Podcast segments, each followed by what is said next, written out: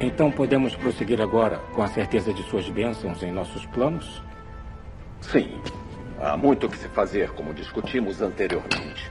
Temos dois entre os capitães da patrulha da cidade que permanecem leais ao Daemon. Vamos substituí-los. Lord Lannister. O tesouro real está bem gerenciado. O ouro será dividido por segurança. Enviem corpos para nossos aliados, Riverrun e Highgarden. Devo entender que os membros do pequeno conselho planejavam coroar o meu filho sem mim. Minha rainha, não era necessário maculá-la com conspirações sombrias. Eu não aceito isso. Ouvir que vocês planejam substituir a herdeira escolhida pelo rei por um impostor. O primeiro filho homem não é um impostor. Centenas de lordes e cavaleiros juraram fidelidade à princesa. Isso foi há mais de 20 anos. A maioria já morreu. Você ouviu, Lord Mão. Planejando ou não, o rei mudou de ideia. Eu tenho 76 anos. Eu conheci o Viserys há mais tempo do que qualquer um nesta mesa. E não acreditarei que ele disse isso em seu leito de morte, sozinho, apenas com a mãe do rapaz como testemunha. Isso é um ataque. Um roubo. É traição, no mínimo, que seja. Cuidado com a boca, Lyman. O rei estava bem noite passada, como podemos ver. Qual de vocês aqui pode jurar que ele morreu naturalmente? E a qual de nós o senhor acusa de regicídio, Lord Beesbury? Se foi um de vocês, ou todos vocês, eu não posso. Não me importa e não vou fazer fora!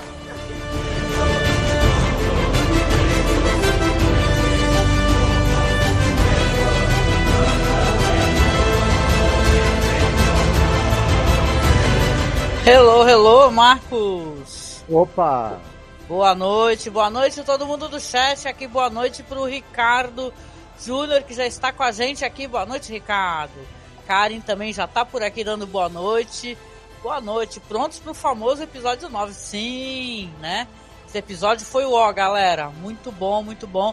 Samir não chegou ainda, mas já deixa eu dar boa noite pro Léo Guedes também que tá aqui, que eu costumo dar boa noite umas quatro vezes pra ti, Léo. Impressionante. E Newton também, boa noite, boa noite. Samir chegando, eu coloco ele para dentro da live aqui. E aí, seu Marcos, como é que você tá? Tudo certo. Então, eu gostei bastante do episódio. E, cara, foi um, um nono episódio. Eu achei que alcançou os níveis aí do que Game of Thrones costuma nos entregar, né? Episódio cheio de tramas palacianas, uhum de política, de traições e trairagens, de gente com, com apreço por pés, né? Tem isso uhum. também, né? A Sim, hoje o, constrangedora. Os, os, veja bem, não vamos confundir podófilos com outra coisa, né? Hoje foi o episódio que os podófilos estavam com tudo, né? Caraca, né? Não é por nada não, né? Não é pra o Léo tá perguntando é qual é, é, a piada da foto de hoje minha? Dessa vez não tem piada. É que eu gostei tanto da Olivia Cook e gostei tanto do desenvolvimento que teve no personagem da Alicent nesse episódio que eu tô com a foto dela. Ela deve estar tá rindo ah. sozinha, né?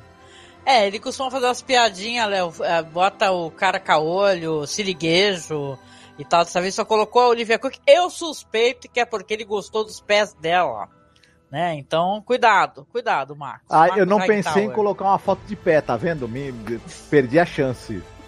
o mau gosto, né? A gente tá aqui também rolando um pouquinho até o Samir chegar, minha gente. Samir deve estar tá chegando. Samir trabalha, né? E costuma ser bem no horário do trampo dele, né? Deixa eu até consultar aqui meu celular aqui se ele ele nem, nem visualizou, né? Que eu falei para ele. Às vezes é problema de conexão uhum. também, né? Boa noite aqui também para o Ramon Nunes, que já entrou aqui para falar com a gente. O Newton já falei, boa noite para você. A Marta Mota, ô Marta, boa noite. Ó, aqui, ó, Marcos, para você. Marcos, sua voz continua a mesma, mas os seus cabelos, quanta diferença? é Grecin 2000 para mulheres. Olha, demorei para entender a atitude da Rendes no final do episódio. Chegaremos lá, o, o Ramon, né? Pois é, gente. É, é, cara, eu assisto uns vídeos e acompanho a galera. Faço esses videozinhos toscos que você vê aí. Eu, eu, eu tenho Filmora aqui, né? Eu fico fazendo uns videozinhos. Aliás, o YouTube ele vai sambar que eu coloquei essa música, é Xaleira, né? No mínimo, o YouTube vai falar: nossa, cara, não pode strike em vocês, saca? né? Já tomei uma advertência uhum. do YouTube, né? É que essa a, música a, do Tom hum. Jones é irresistível, né? Nossa, na hora que ela apareceu, eu já lembrei de X a Lady, porque o pessoal ficou no YouTube X a Moments, né? Pra ela, né? Deixa eu dar boa noite pra Amanda também aqui. Boa noite da Nova Zelândia, meu Deus. Amanda, você aparece e escuta aquela música. Tan,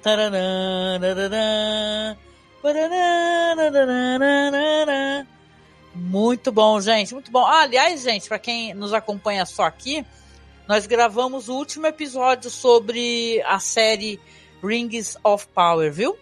Nós é, gravamos, já tá online, foi um papo com a Nilda, assim, absolutamente imperdível, viu? Sigam a Nilda Alcarinque, que ela é um presente é, é, em todos os sentidos, assim, a pessoa que uhum. fala maravilhosamente, é, também tem isso dela ser uma pessoa que gosta de mitologia, né?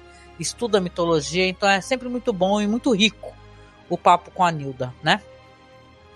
Mas aí, Marcos, o que, que a gente faz? Vamos esperar o Samir ou a gente já vai dando aqui nossas pinceladas aqui para não ficar muito tarde?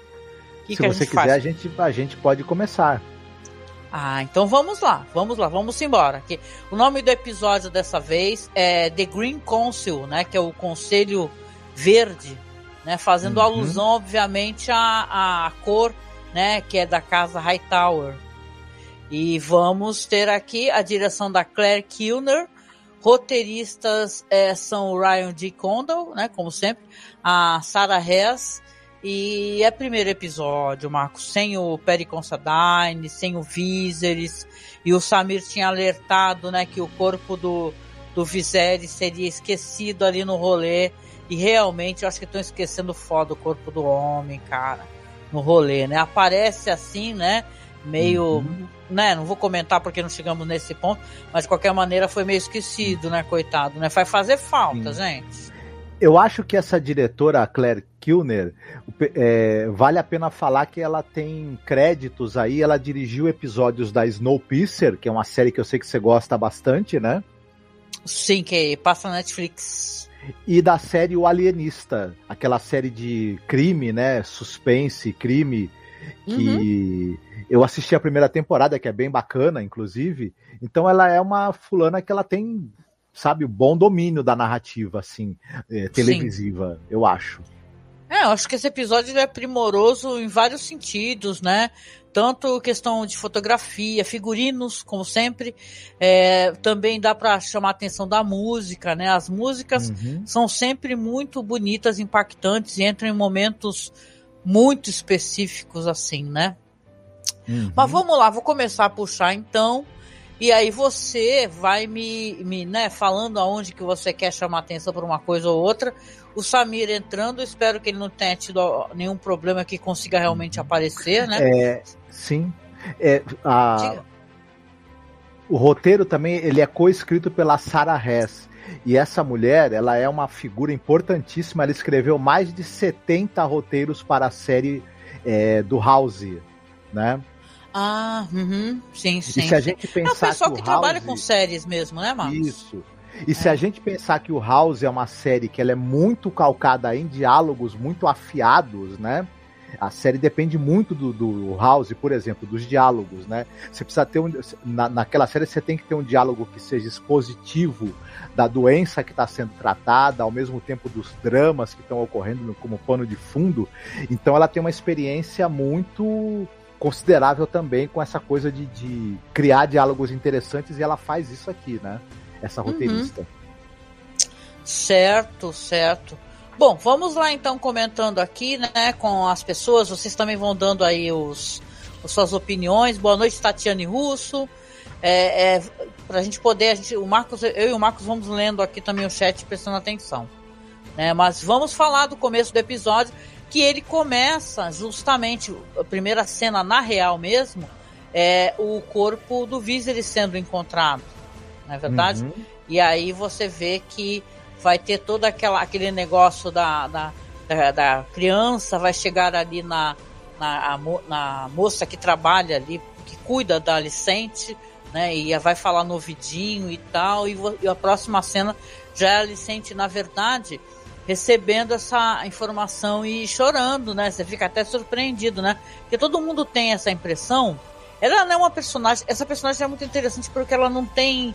Ela tem várias é, nuances. Ela não é uma personagem plana e nem é só boa ou só má. Entendeu? Ela tem várias nuances. Isso, para mim, enriquece muito o personagem. Tanto que ela recebe com choro, né?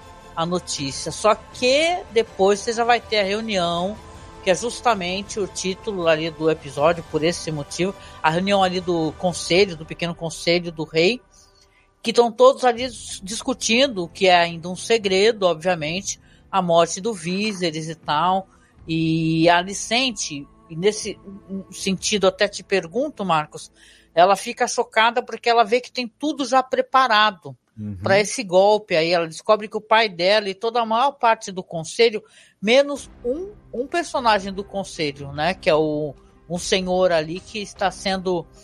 Eu não tô com o nome dele aqui, deixa eu ver. É, tá, tem um membro aqui, é o Lord Bisbury, né? Que é interpretado pelo Bill Patterson. Ele é o único que protesta, ele acha um absurdo, né? Que, que a Renira não seja a pessoa que vai assumir, né? Porque ele acha que é uma traição. E, cara, a gente não comentou muito sobre isso, eu também aproveito para colocar isso aqui na minha fala, que houve um ruído, né, de comunicação. Por quê? Porque o rei, ele até pela doença e tal, pelas dores, etc., ele continua uma conversa que ele estava tendo com a Renira, né? Sabe aquela do episódio anterior, que ela vai no meio da uhum. noite conversar com ele, pedir ajuda, fala da questão da, da canção de Gelo e Fogo, etc.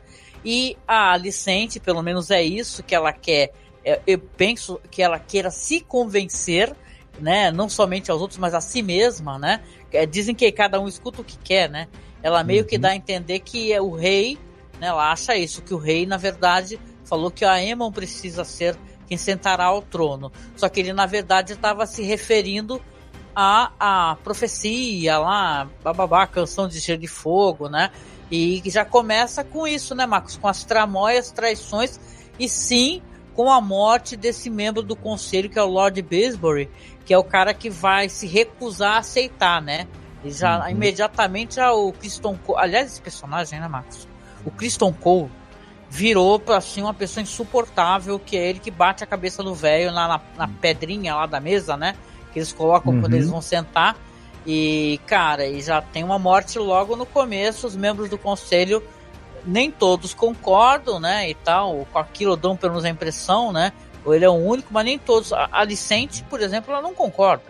Ela dá essa impressão, né, Marco? Uhum. Eu tô impressionado com a habilidade que esses o roteirista, a, aliás, a roteirista e a diretora têm de criar metáforas visuais. É, o começo do, do o título do episódio, que é o Conselho dos Verdes, já começa por aí, porque o conselho, na verdade, é um conselho normalmente das várias casas ali que compõem o, o, os vassalos do rei, né, as casas mais importantes, e não é um conselho dominado por uma casa. Nesse caso é dominado pela casa Hightower, que já estava negociando antes da reunião oficialmente começar é, a coroação do Aegon no lugar da Renira. E é interessante o Kristen Cole usar a própria pedra do conselho que é colocada ali para representar a sua presença no conselho, para furar o crânio de quem não concorda, né? Isso é um símbolo muito bom de que o, o, conselho ali, na verdade, ele não está valendo exatamente como ele costuma valer. É um conselho só para você dizer ok e não colocar sua opinião se você discordar. Quem discorda vai morrer. O Otto, ele acaba demonstrando o, toda a sanha autoritária dele e centralizadora de poder que ele tem e que ele não podia exercer sendo a mão, mas agora com o vácuo de poder ele pode.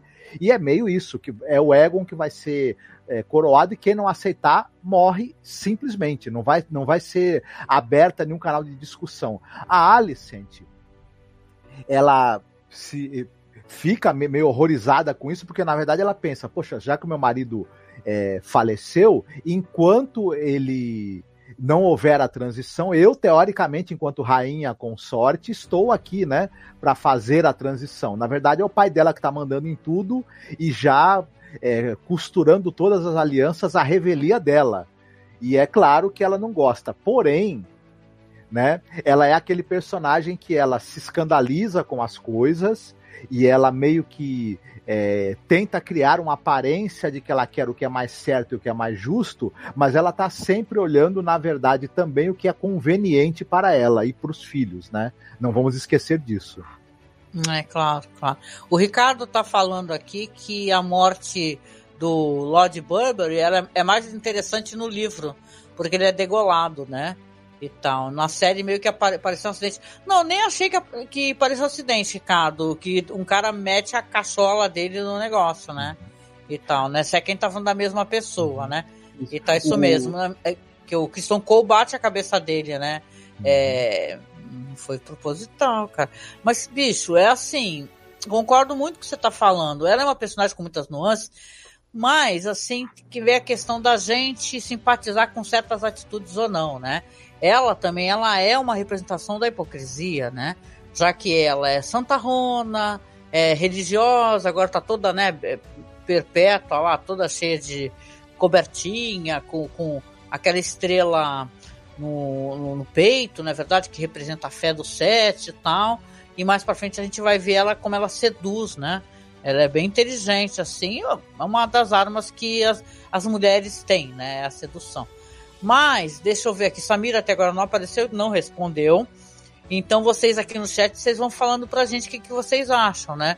A Raimunda diz aqui, boa noite, Raimunda, que a Alicente é uma personagem com muitas camadas, sim. E os roteiristas, diz a Raimunda aqui, que confirmaram que a Alicente achava que era o rei falando do filho dela. Até porque ela nunca tinha ouvido falar da profecia. Então, se vocês estão dizendo, porque ele tá sem o nosso fiel da balança aqui, que é o Samir. Mas tem coisas legais aqui, porque é, esse ato não é um ato que passou é, é como, né? Eu gostei muito de ver isso, né? Esse, esse ator que é o Graham McTavish, McTavish, né? Ele era até daquela série Outlander. E ele aqui ele faz o chefe da guarda, né? O uhum. Sir Harold Westerling. E ele entrega, né? Ele entrega o manto e tal, falar ah, não tem rei e tudo, então não vou assumir, porque ele se opõe, inclusive, ao que o Kristen Cole faz, né? Então você vê que é uma, é uma cena muito parecida com o que acontece em Game of Thrones. Vocês lembram, né? Que tinha aquele Sor Barristan Selmy e tal, que ele também tira né, o manto, entrega, porque uhum. não aceita o que está acontecendo. Então, é, de certa maneira, também é um, um pouco de repetição do que a gente Sim. já viu, né? A diferença é que o, o Barry Stanselmi, você tem essa coisa que os, os caras que são da guarda real, né, os, os mantos brancos, eles, eles têm essa coisa que eles querem servir até o último dia de vida. Então não, não existe meio esse negócio de aposentadoria para um, uma pessoa que enverga o manto branco. Né, da, da, da, guarda real e tudo mais. É, isso é uma vergonha você ser aposentado. Você tem que morrer em, em serviço né? E aí o Bar Stanselmi não quis. É, fa falaram para ele: olha, já que você comeu bola e aí envenenaram o rei, e você tinha que ser o protetor dele, você vai ficar na sua aposentadoria aí, dá licença, tchau. E ele não se recusou. É, mas estava né? rolando uma traição lá também, né? Sim, sim. Não foi ele só também, isso, não.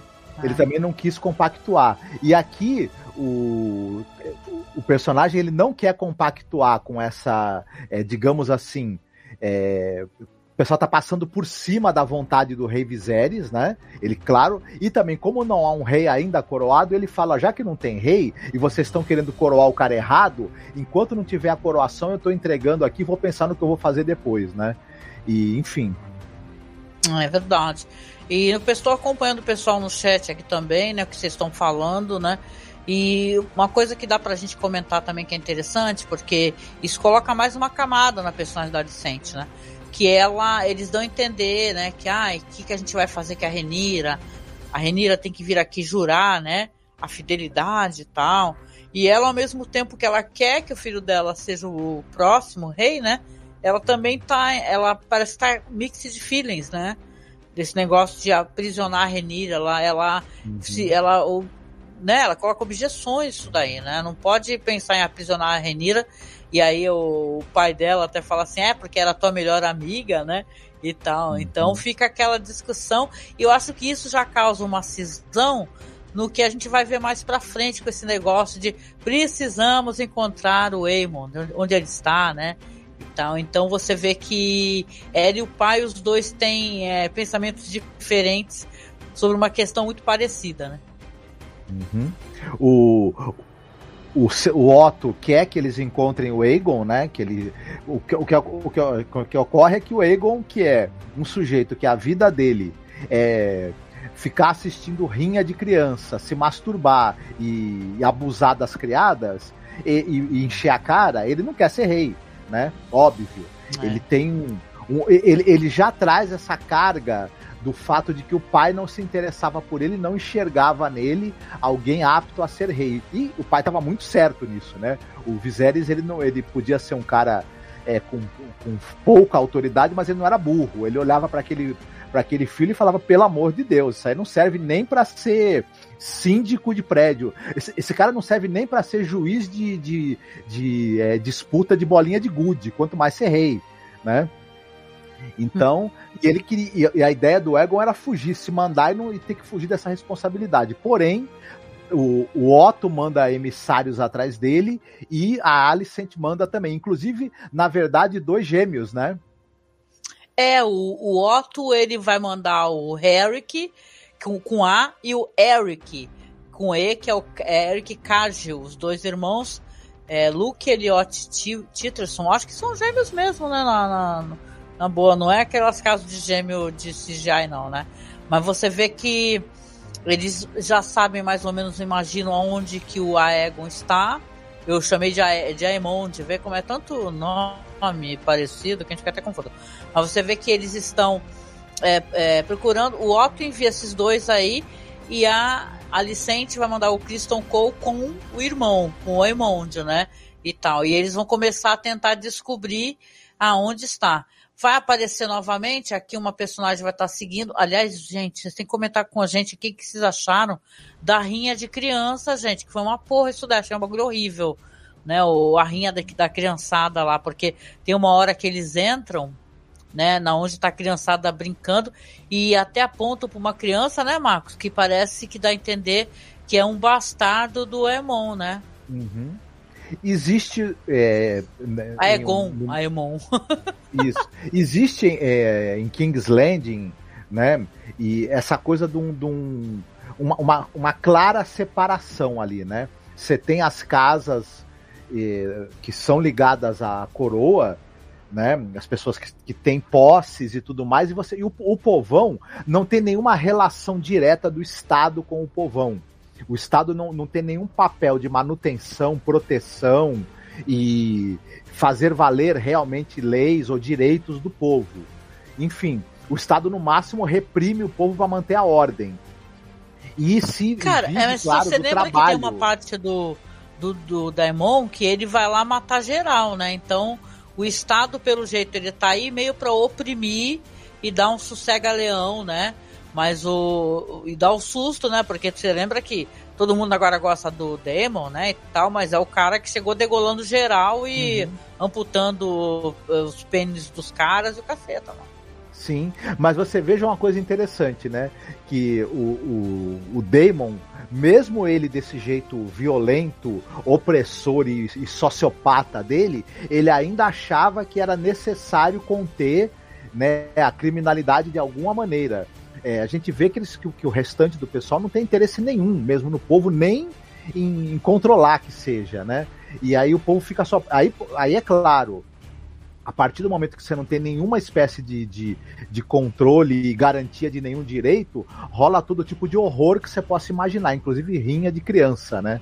É, é, é. é inacreditável. O Ricardo estava né? escrevendo aqui, Marcos, o Ricardo Júnior, ele falou assim que. Deu, pra mim não deu a entender isso, Ricardo. Mas diz, diz que ele tá. Na adaptação. Estão é, colocando aqui como se o Aegon II tivesse a, fosse responsável pela rinha de criança. E eu fiquei uhum. passada com esse negócio aí da rinha da criançada aí, né? E tal. É que, Sim. porra, né? E tem um menino bem novinho, loirinho lá, que você vê que é bem com cara de Targaryen mesmo, né? Se é pra levar em consideração os cabelos loiros, né? Então já é um bastardo, é. você imagina que é um bastardo. Pelo jeito, o personagem do, do Egon II, ele é um pouco diferente nos livros, né? E tá aqui ele é pintado como essa coisa, né? E agora, e, isso, é, isso é interessante também a gente pensar, né? Que a mãe, né? A Alicent, é, sabendo o que o filho é, né? E ela, e ela já, já começando a discordar também do pai, né? É, como é que ela acha que vai se sustentar nesse reinado, né? É complicado. É verdade. Né? Não, e até pode ter ficado confuso para o espectador, porque você fala assim, porque, que eu falei, naquele negócio do conselho, deles discordarem, parece que ali já tem o golpe dentro do golpe. Por quê? Porque ela quer uma coisa e o pai parece que quer outra, né? Aí o que, que acontece? Vão duas. Ela manda duas pessoas, o pai manda duas pessoas. Aí quem encontrar primeiro vai ser capaz de controlar o rei, né? Seria isso. Então você vai ter ali o, por sinal, o Christian Cole é, procurando e tal, e vai aparecer inclusive a. Vai ter seguidores ali da, da mais séria, né? Que é a, o Verme Branco, não é? Vai ter uma menina lá que vai chegar e vai falar, ó eu posso te dar essa informação. Só que eu só aceito passar essa informação para a mão do rei, né? Uhum. Inclusive. Então, uhum. tá essa caça ao, a um moleque que ele não quer de maneira uhum. nenhuma ser o, o, rei, né? Nisso daí talvez seja uma das poucas coisas realmente válidas para esse personagem, que é um personagem é, que você vê que ele tem uma personalidade, né, meio um moleque que nem você falou, um moleque que só pensa só em em se masturbar, estuprar as pessoas e coisas nesse sentido, né? E é, talvez ele tenha consciência de si, né? Ele fala que ele não quer, né? Depois você vai ver quando é encontrado, né? Que ele fala que ele não Eu quer de maneira nenhuma ser rei. Eu fiquei com a impressão Diga. também que o Eamon, o irmão dele, que se dependesse do Eamon, ele teria deixado o irmão fugir, o Aegon, fugir, né? Mas é que na hora não. É. Na hora que o. Que Tem o essa Egon, diquinha, né? Ele fala, ele fala uhum. que ele é melhor, é mais capaz, que ele que deveria ser, né? O, o do tapa-olho lá, o Eamond, né? Sim, sim, a gente percebe, ele mesmo fala isso, né? Que por ele, é, ele é muito, ele, é, ele se acha muito mais talhado para ser o rei e que por ele deixava o irmão fugir e ficar da esbórnia para sempre, né? Inclusive. É verdade, né? E essa trama, porque você vai ter a mais séria, é, que é uma figura é, submundo importante, né? Já estabelecida, tem muitas das. É, como é que chamam? Não sei se a, aranhas, não, acho que não eram aranhas. Passarinhos eram do. Não, sabe aquelas expressões de. de ela tem espiões, né? Ela tem espiões implantados Sim, ela, em tudo que é lugar. Mas, mas tem um apelido, né, dos espiões, mas tudo bem. Aí, no caso, quando o Otto Hightower vai aparecer e a Magéria vai falar, eu achei legal isso daí, até porque eu tô acompanhando o chat aqui, né, Marcos? Me ajuda a acompanhar uhum. o chat, tá? Tô acompanhando o chat aqui. E o pessoal tá falando, tá dando a entender, inclusive, que o. Deixa eu ver até pra, dar, pra mencionar. Foi a Chloe. Oi, Chloe, boa noite. Boa noite, Fabiana, também, que chegou agora aqui, né? E tal. O Newton Castilha, e boa noite. Não sei, o mínimo que sou gaga, tá te dando boa noite pela terceira vez também. Mas o pessoal do chat está comentando aqui, a Chloe está falando que dá a entender que o Aegon ele também é, tinha relação com essas crianças aí, né? Ai, gente, né? Tá tudo muito, né? Eu não tive essa impressão. Não tive essa impressão, Chloe, que ele realmente faz. Me pareceu uma pessoa que estava em fuga, né? Claro que ele baixíssimo nível, mas não, não tive essa impressão, não. Mas, o que, que eu tava falando aqui? Quando a Maiséria, ela consegue falar com a mão do rei, que ela fala, eu só posso dar informação onde ele está se eu falar com a mão do rei, ela faz uma reivindicação, e isso é interessante, né? Porque ela justamente faz uma reivindicação sobre essa o que está acontecendo com as crianças, né? O uso e abuso das crianças, etc. Então você vê que ah, é claro que ela está colocando a vida dela em risco, na é verdade. Ela, uhum. ela quer, ela exige uma promessa do Otto Hightower, que é um cara político, né? Que ele meio que fala, ah, vou pensar, né? Vou ver o que, que dá para fazer, porque tem justamente essas rinhas de crianças que a gente uhum. viu que são ah, bárbaras, né? Absurdas, né? Das crianças que, por sinal, parece que lutam com as unhas, né? Eles têm um diálogo expositivo lá para poder falar unhas sobre Unhas e dentes, né? Afiados. Nossa, né? Que coisa terrível, né? E tal. Então você vê que na verdade o Otto Hightower vai conseguir a informação e a mais séria vai é, passar essa informação. Só que ficou claro para você, porque ele depois vai ser apreendido, né, o Aegon, né? É, quem é que se deu bem nessa história aí, nesse sentido? Tu acha que foi mais a Alicente ou mais o Otto? É, na verdade eu acho que acabou sendo o Otto, né? A princípio, né? A princípio é o Otto que consegue, porque ele chega na mais aérea e consegue pegar o, o Egon de volta. Então ele chegou primeiro, né? A gente não, não dá para saber exatamente o que, que a Alicente teria dito para o filho se tivesse ela conseguido chegar no filho primeiro, né? Mas quem chegou foi o Otto. Então é, ocorre que é, apesar disso, apesar do Otto ter chegado primeiro nele, o Otto, e o Otto é que está orquestrando tudo, vai ter um certo diálogo entre a Alicent e a Renis, que vai fazer a Alicent tomar uma outra posição, né? Em breve. Falaremos disso. É. Não, e tem uma briga, né? Porque apesar de ter apreensão, realmente, acaba tendo uma briga que eles vão chegando ao mesmo tempo, né? Você lembra? Quando eles chegam lá, os gêmeos e também o Kristen Cole com com o irmão do, do Aegon, eles acabam brigando, né? Tem isso, né? Uhum. Então vai vai acabar sendo uma. A, a Fabiana falou bem aí, né? A Licente que acaba se beneficiando nesse sentido. Porque o, no caso do dela, o cara luta mais, né? E tal, né? E realmente, a Fabiana fala que é. Realmente a gente tem ela conversando com a Egon. Cara, então, é, é, você vê que é o golpe dentro do golpe, porque ali eles já estão é, o pai já não está concordando com a filha, né? E a mais séria aí, ela acabou se metendo nessa enrascada. Uhum. Não mostrou pra gente realmente o que acontece com ela, mas ela se deu muito mal, né? Porque você vai ter aqui, aí vem uma das cenas que eu acho interessantes. A gente não comenta, mas a Alicente, na hora que pede pro Kristen Cole ir atrás, ela dá uma cantadinha nele de leve. Ela fala assim: Ó, oh, pelo amor que você tem a mim como rainha Aí você fala, hum, amor que você tem a mim como rainha. Então acho que ela usa esse flerte, né? E tal, para poder, só que a gente não tem noção do que, que ela é capaz para poder conseguir informações, hum. né? Então a gente vai ter uma cena aqui que é bem é, bizarra e constrangedora. Apesar que, gente, a gente não é hipócritas, né? Eu adoro a internet, que a internet é cheia de memes, né? Aí fica assim, tudo, ah, tudo bem, é, o, incesto, né? Só não pode ser podólatra, né? Então, não, tudo é uhum. muito bizarro e estranho, né? Mas você vai ter aqui a, a conversa dela, ela tá bem cansada, né? Foi um dia bem corrido, com um cara muito desagradável que é o Larry Strong, né, Mar? Sim, e, eu achei primoroso esse episódio para mim. Por isso que eu tô, inclusive, com a foto da Olivia Cook aqui. Ele é. Primeiro que ela é, deu um show de interpretação e de nuances de interpretação nesse episódio. E ele é um primor em termos de construção de personagem e de. Você veja só, a cena em que ela usa o fetiche dos pés com o seu com Larry Strong, né? Ela vai exibindo os pés e as canelas, né, para seduzi-lo, né?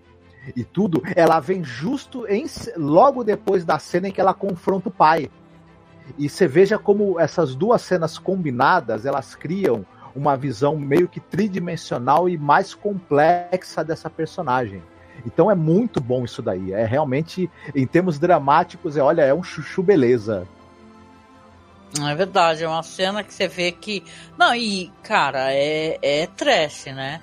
Porque ele começa a conversar com ela, ele tem informações que ela quer saber, e tal, aí ela vai e começa a tirar as meias e tal. E aí, pela impressão que dá pra gente, não sei para vocês, digam aí no chat, isso daí não é a primeira vez que acontece, né?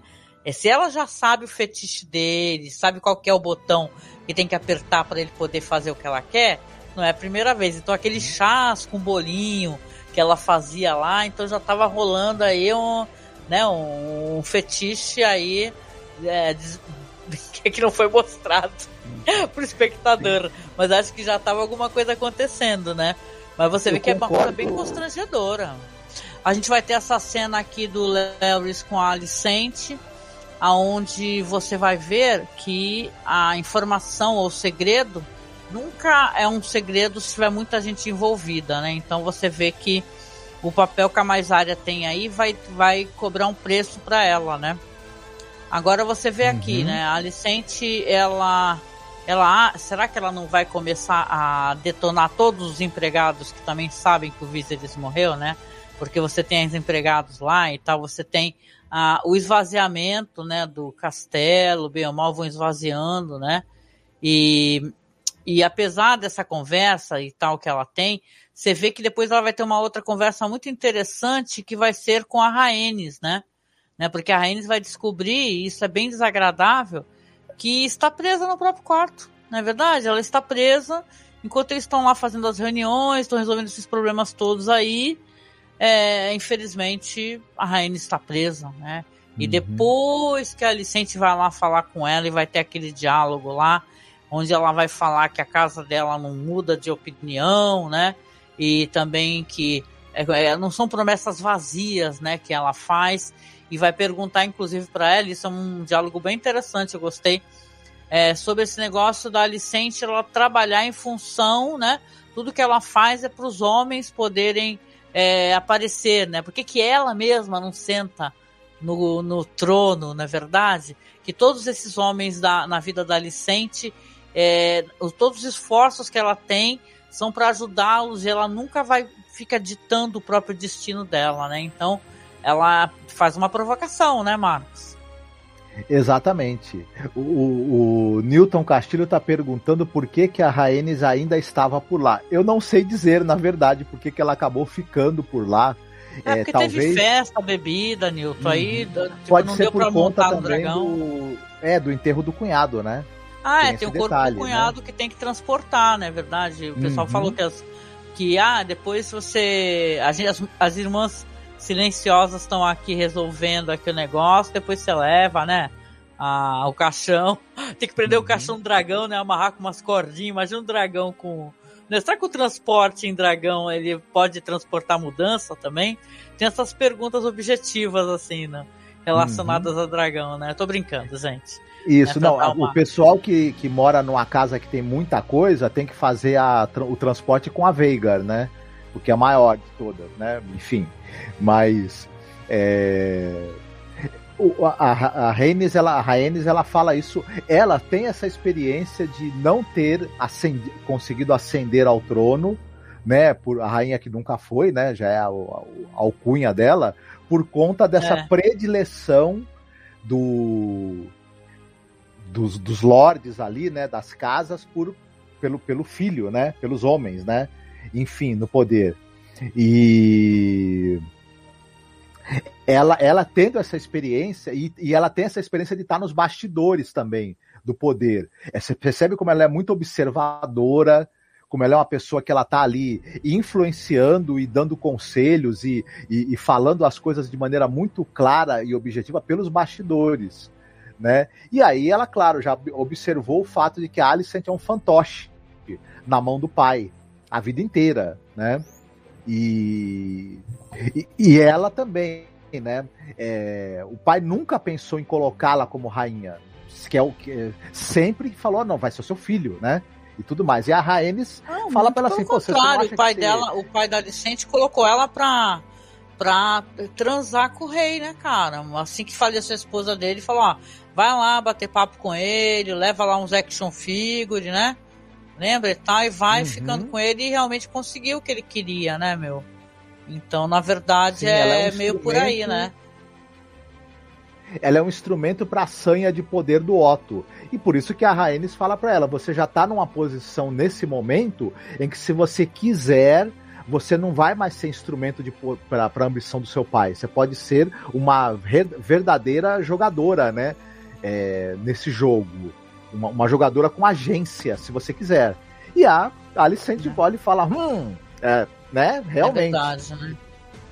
Você tem o tratamento também, a gente falou rapidamente, mas tem o tratamento do corpo do, do Viserys, né, sendo limpo, sendo vestido, sendo, sendo enrolado, né, como uma múmia, né, quase, né, ele é todo enrolado por um tecido, e você vê que ela tá ali, né, muito chorosa, assistindo, né, Inclusive aparece isso antes do diálogo ali com a com a Rhaenys, né? Que vai ter um papel chave nisso daí tudo, né? Uhum. Então, assim, cara, é, que... é, é, interessante essas questões que são colocadas. São provocativas, eu acho, né? Que ao mesmo tempo que ela uhum.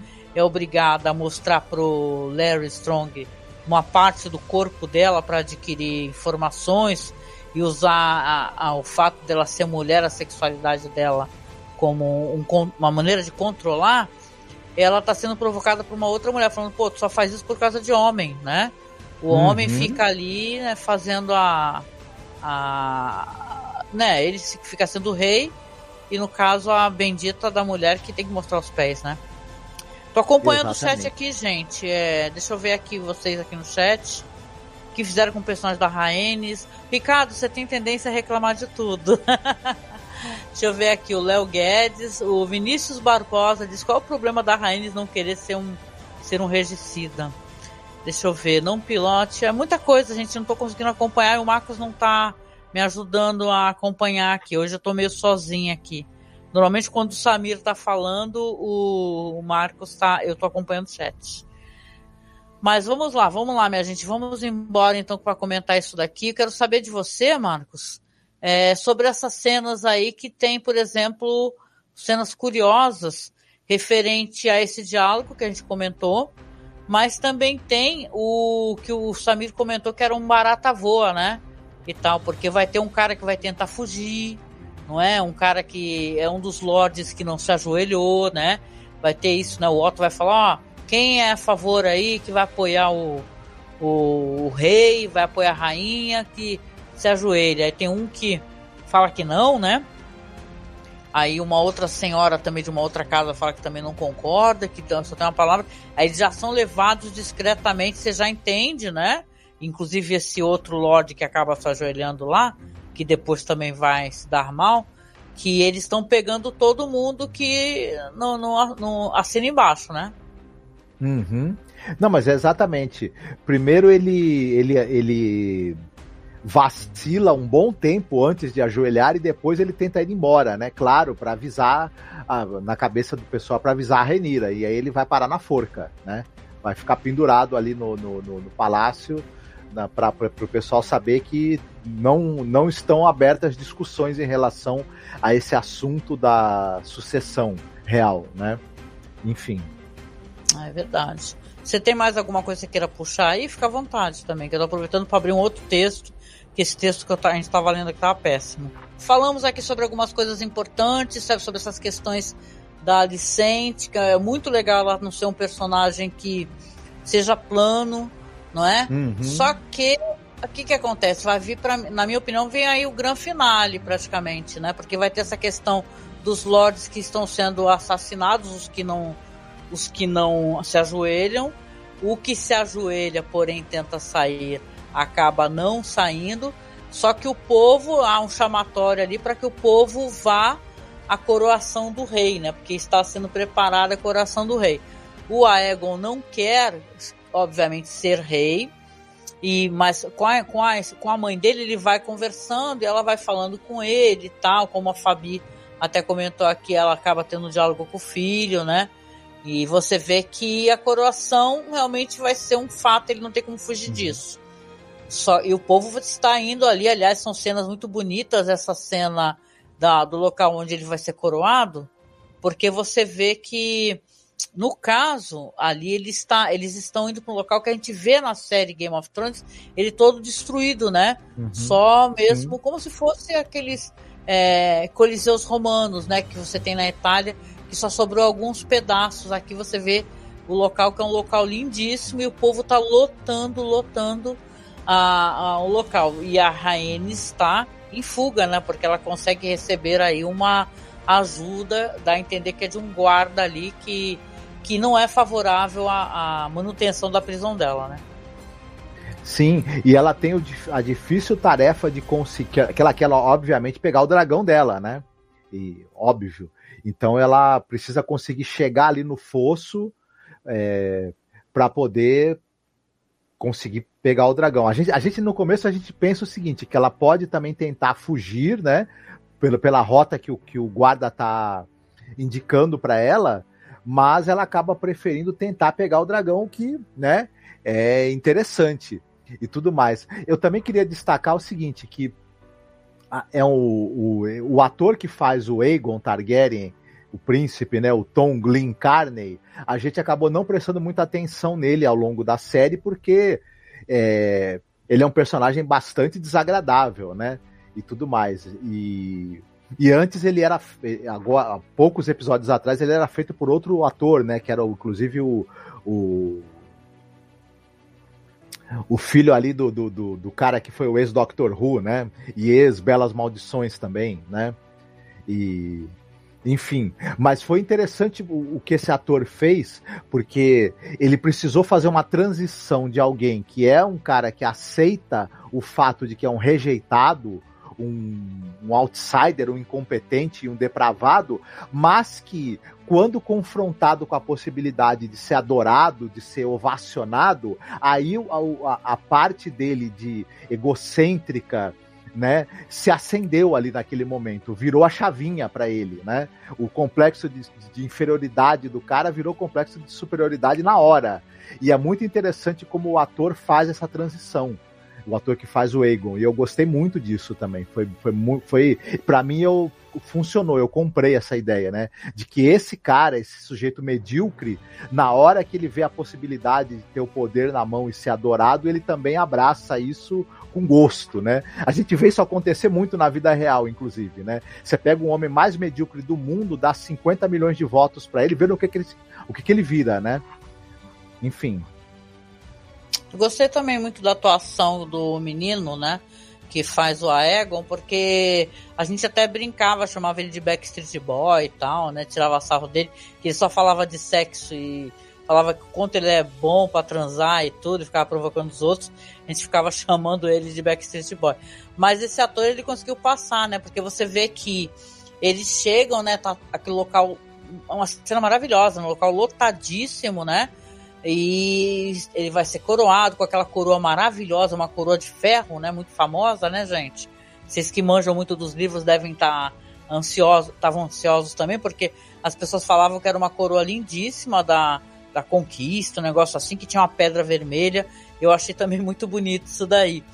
E ele é coroado ali, está de muito má vontade. E você pensa assim, caramba, né? Esse personagem ele não aceita e você fica até com pena dele, né? Só que quando ele vai recebendo do povo ali uma aquela gritaria de felicidade e tal, ele tem uma transformação visível assim na atuação dele. Ele vê, você vê que ele vai, poxa, caramba, realmente eu pensei que, ne, que eu, sei lá, sabe como quando o poder, você vê, você vê a cena do poder é, é, entrando nas veias da pessoa, né? Aí você vê que o cara tá ali sorrindo e ele vai e empunha a espada. E você fala, nossa, que cena. É uma cena bonita, a gente até usou ela como banner aí para o banner da live. E, cara, tá todos lá, os, o Otto, a mãe, os familiares, guardas e tudo. A entrada dele é uma entrada grandiosa. Aliás, tem um meme maravilhoso que o pessoal colocou de que tudo passou em Shrek. Né? Eu até compartilhei né, as cenas do dragão e entrada do dragão e tudo. Falaram que Shrek fez antes, né? Mas a cena dos guardas também achei legal da entrada, conforme ele ia passando, a, as espadas que estavam é, levantadas vão baixando. Então é uma cena muito grandiosa e eu tenho a impressão que com muitos extras também. E você vê que aí o menino tá ali muito feliz, ele vai brandindo aquela espada dele, recebendo né, a, a vibração do povo lá. E aí a gente tem a, a que tinha realmente conseguido, além de fugir entrou naquele ambiente lá e você vê que ela, na parte de baixo fica onde, é, onde ficam os dragões escondidos, na verdade é o fosso dos dragões. E até a gente não comentou, mas a, a, a irmã dele, né, que a, a, no caso ali você vê que a mulher dele, na verdade a mulher e irmã dele, ela profetiza isso, né? Ela fala, tem um monstro abaixo das tábuas de madeira, né?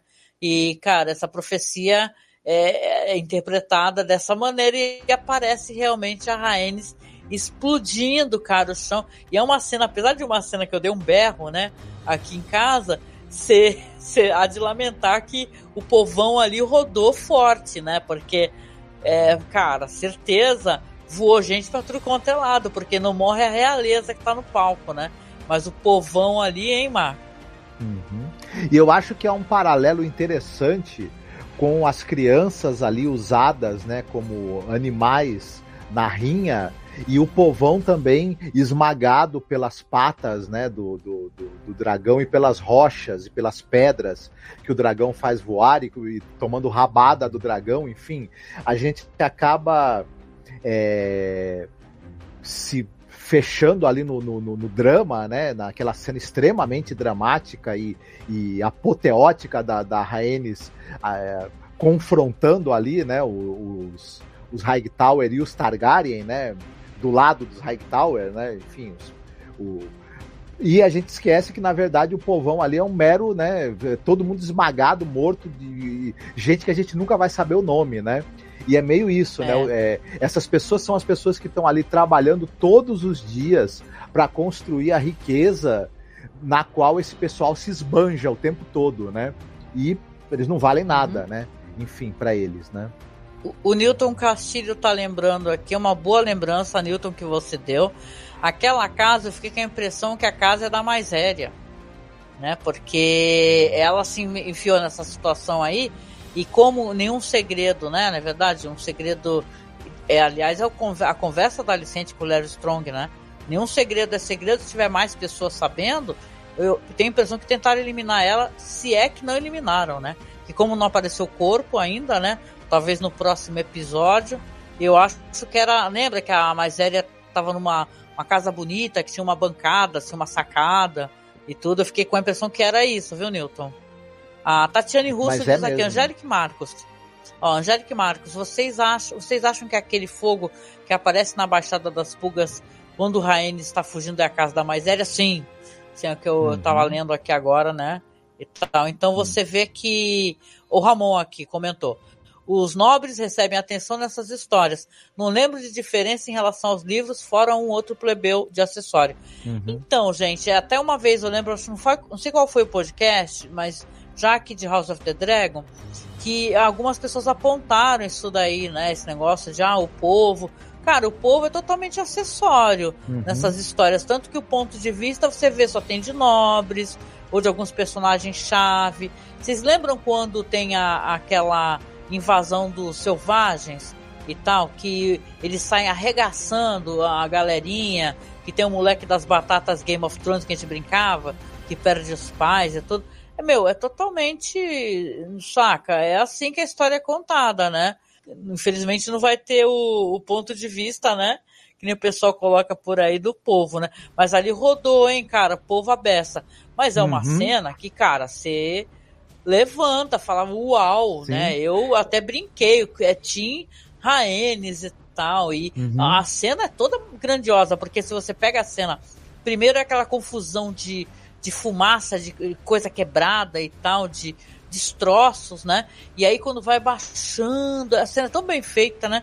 Quando vai baixando, você vê um dragão enorme e tal. Você primeiro escuta os barulhos, né? Um dragão enorme, e aí depois vai aparecendo ela e tal. E ela com aquela imponência, aquela linda, linda armadura, né? Nossa, o figurino tá uma coisa linda. A armadura dela, gente, procurem aí porque tem os destaques desse, dessa armadura maravilhosa que a Rhaenys usa. E você vê que, cara, é uma cena maravilhosa. E ela, você vê que a, a Licente entregou para Deus, né? Porque ela falou assim, na hora que ela viu a Rhaenys, né? e tal, em cima do dragão e vai se aproximando. Que caraca, fodíssima a cena. E o dragão pertinho ali do palco onde eles estão. O Aegon com o maior medo, todo mundo já entregou para Deus ali, para os deuses todos, né? das estrelas uhum. de sete pontas lá. Aí só dá um berrão e tal, mas não rola um Dracarys, né? Aí o galera do chat, me digam aí, porque sempre tem os o, a galera que fica assim, ai, se ela falasse um Dracarys agora, acabava o House of the Dragon, né? Aí já chegou gente lá assim, ai não, mas aí que sim teria uma grande guerra, sabe? Fica assim esse esse uhum. reme-reme, o pessoal na internet, um querendo falar mais que o outro, ou seja, tá todo o povo se divertindo com o bagulho, aí chega uma pessoa totalmente sem noção, fala assim, não, mas isso aí, acontecer isso, acontecer aquilo. Bicho, não ia ter guerra do mesmo jeito, é por isso que o uhum. Samir faz falta aqui não ia ter guerra do mesmo jeito uhum. que queimasse todo mundo lá então, porra, não. né, ô galera? E assim, é, são sobrinhos dela, né? É meio assim, é, a, a Rhaenys, ela não é uma, uma, uma assassina desalmada e sem consciência, e ela é uma ah, pessoa também que ela é prudente. Então, assim, ela, é, ela tem. Não sei se eu tava pensando isso, que são os meus sobrinhos, né? Não, Na verdade, tem... ela foi convidada a entrar para um golpe para usurpar e para matar uhum. também uma outra parente dela que é a Reneira, né? Sim, mas a, a parente que ela, que, ela, que ela acha que pode inclusive ter matado o filho dela. Então a gente tem que levar isso em consideração. Ela, ela na verdade, ela, ela, eu acho, ela pensou assim: por que, que eu vou tomar esse partido e vou resolver a questão para a Rainira de uma vez? E sendo que, que ela é prudente. Ela falou, ah, mas tu mudou de opinião, né? Porque tu falou outra coisa para mim, porque assim. Não, é, eu no lugar é dela, assim, eu tinha. Hum. No, no, eu, no lugar dela, eu tinha queimado todo mundo. Não tinha dúvida. mas ela é uma pessoa muito mais prudente e ponderada do é porque eu, pra né, mim, off, jeito. gente, ele falou, não, no lugar dela queimava todo mundo. Aí daqui a pouco, eu não, aqui na gravação. Sem pensar duas porque vezes. não pode, é a né? tia do. Gente, esse é o Marco. cara, mas assim, é, realmente, aí, digam pra gente, cara, essa guerra aconteceria de qualquer maneira, quais seriam as consequências, né? Isso daí é legal alguém que lê os livros, assim, que sabe a história. Aliás, eu fico pensando assim, para mim que não li, não li esse livro, é uma grande surpresa. Então eu tive o, o, o real encantamento disso daí. Agora, para quem leu, foi legal? Essa cena é parecida realmente com o que acontece no livro, né? Fico me perguntando. Mas foi uma cena muito poderosa, né? Você vê que ela claramente ela pensou assim, ela falou assim, olha, por mim, porque eu sou piedosa, talvez, ou porque eu não quero me meter realmente, como você falou, Marcos. Eu vou virar as costas e vou embora. Ela ficou olhando para trás, né? E tal. Não sei se ela ficou olhando para trás para ter a impressão, ó, a Fabiana fala que, que isso não acontece nos livros, viu?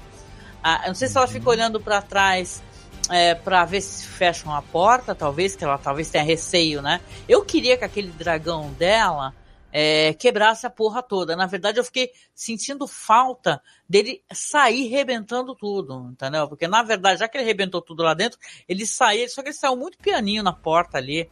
Conseguiu passar. O Newton Castilho aqui dizendo: Raenes, vovó, piedade. Quem é que assistiu a Usurpadora vai lembrar, vovó Piedade. Uhum. Né, Fabiana, é. maravilhosa, cena incrível mesmo. Léo Guedes diz: não tem essa cena, Angélica, é uma coisa exclusiva da série. Mas foi uau, né? Uhum. Caraca, muito bom, muito bom. Ela, é, ela é uma cena, cena que ela serve muito para definir um personagem, né? É, é uma pessoa, Raenis, que as pessoas acostumavam a vê-la nos bastidores ali quietinha, é, não levavam ela em conta, tanto é que não pensaram duas vezes. É, agora que o marido dela, o Corlys, né, que é, que é o senhor de Driftmark, ele tá entre a vida e a morte, pensaram, bom, vamos, vamos mantê-la prisioneira aqui, ela vai fazer o que a gente quiser e acabou-se. Subestimaram a, a capacidade dela e a força que na verdade ela tem. E ela, e ela, nesse momento, ela falou assim: olha, vocês saibam duas coisas a meu respeito. Primeiro, que, eu não, que ninguém faz eu abaixar a cabeça se eu não quiser, e que eu, eu, eu, eu estou do lado da minha família dos meus interesses. Né? Então podia queimar vocês todos agora, mas não queimei. E, e é interessante isso. O chat tá bom como... aqui, gente, muito bom. Uhum. A, a, a Rhaenys, ela realmente é um dragão, né?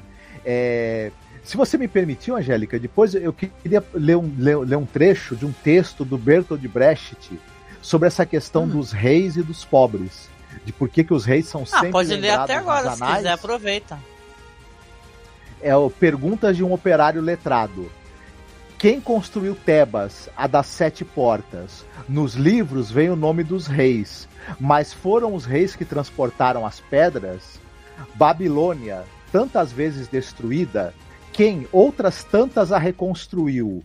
Em que casas da Lima Dourada moravam seus obreiros? No dia em que ficou pronta a muralha da China, para onde foram seus pedreiros? A grande Roma está cheia de arcos do triunfo. Quem os ergueu? Sobre quem triunfaram os Césares? A tão cantada Bizâncio só tinha palácios para os seus habitantes? Até a legendária Atlântida, na noite em que o mar a engoliu, viu afogados gritarem por seus escravos. O jovem Alexandre conquistou as Índias. Sozinho, César venceu os gauleses. Nem sequer tinha um cozinheiro a seu serviço. Quando sua amada se, afund... se afundou, Felipe de Espanha chorou. E ninguém mais? Quando a armada, aliás, quando a sua armada afundou, Felipe de Espanha chorou. E ninguém mais? Frederico II ganhou a Guerra dos Sete Anos. Quem mais ganhou essa guerra? Em cada página, uma vitória. Quem cozinha fe as festas? Em cada década, um grande homem. Quem pagava as despesas? Tantas histórias, tantas perguntas. Olha, maravilhoso, muito bom, hein? Caraca, me lembrou, me remeteu, você falando aí, me remeteu diretamente à música Cidadão do Zé Ramalho também, né? De repente deixa tocando no final do podcast. Muito bom o texto do caramba, hein? Do caramba, muito bom, tem tudo a ver. Tudo a ver com o que a gente está conversando, mas foi a, a relevância do povo, né? Porque o povo serve para construir, né? Mas aí me lembra Cidadão do Zé Ramalho, que ele fala o tempo todo, tá vendo aquele edifício, moço? Ajudei a levantar, né? Que ele, no final, quando o cara, te, o pedreiro, né, o cara que trabalhou na obra, ele fica olhando pro prédio pronto, ficam achando que ele tá querendo roubar, né? E, uhum. cara, é tão importante a gente entender, né? A gente ter consciência social. Esse é um lindíssimo texto, arrebentou a boca do balão. Marcos, mas é isso, gente. Eu acho que a gente comentou todos os dados que tem aqui desse episódio e tal. Não teve mais um podcast um pouco mais longo, porque teve. Infelizmente o Samir acabou precisando se ausentar. Não sei o que aconteceu, espero que ele esteja bem. Agora que ele apareceu aqui. Deixa eu ver. Acho que, acho que ele ficou sem internet, ó. Isso mesmo, ficou sem luz, gente. Ai, que pena, cara. Seria bom escutar as opiniões do Samir, né? Deixa eu perguntar, uhum. Samir, você que tá aí, se, se você tiver mesmo no finalzinho, a gente já ia terminar agora, finalizar, entra no link para dar a tua opinião, pelo menos na hora das notas. Pode ser, Samir? Vê se tu consegue aí. Se estiver escutando a gente aqui, acho que ele está escutando, ele apareceu no chat aí. Dá boa noite para ele, gente. Ele está aí no chat. O Augusto apareceu aqui também. Augusto! O Augusto diz a letra dessa música, minha professora de geografia da quinta série, passou para nossa turma também. Cara, eu, eu choro, eu choro escutando essa música, né? Porque apesar de não ser muito religiosa, eu sou de família católica. E quando ele fala, né? Isso, cara, a gente tem várias críticas e questões a, a, a questões religiosas e as religiões em si, mas quando ele fala sobre isso, que na, na igreja onde ele ajudou a construir, ele podia entrar, porque o padre fala que como é que é, é deixe de tolice, não se, não se deixe amedrontar, né? Então é, fui eu que criou a terra, enchi o rio, fiz a serra. Eu lembro que eu fico muito emocionada, é muito bonita essa música. E esse, mas esse texto teu é chocante, Marcos. Ó, apareceu Samir, ó, chegou pelo menos pro final aqui. Deixa eu ver se ele consegue Opa. entrar.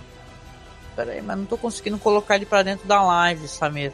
Vê se consegue entrar aí, que não tá aparecendo dispositivo conectado.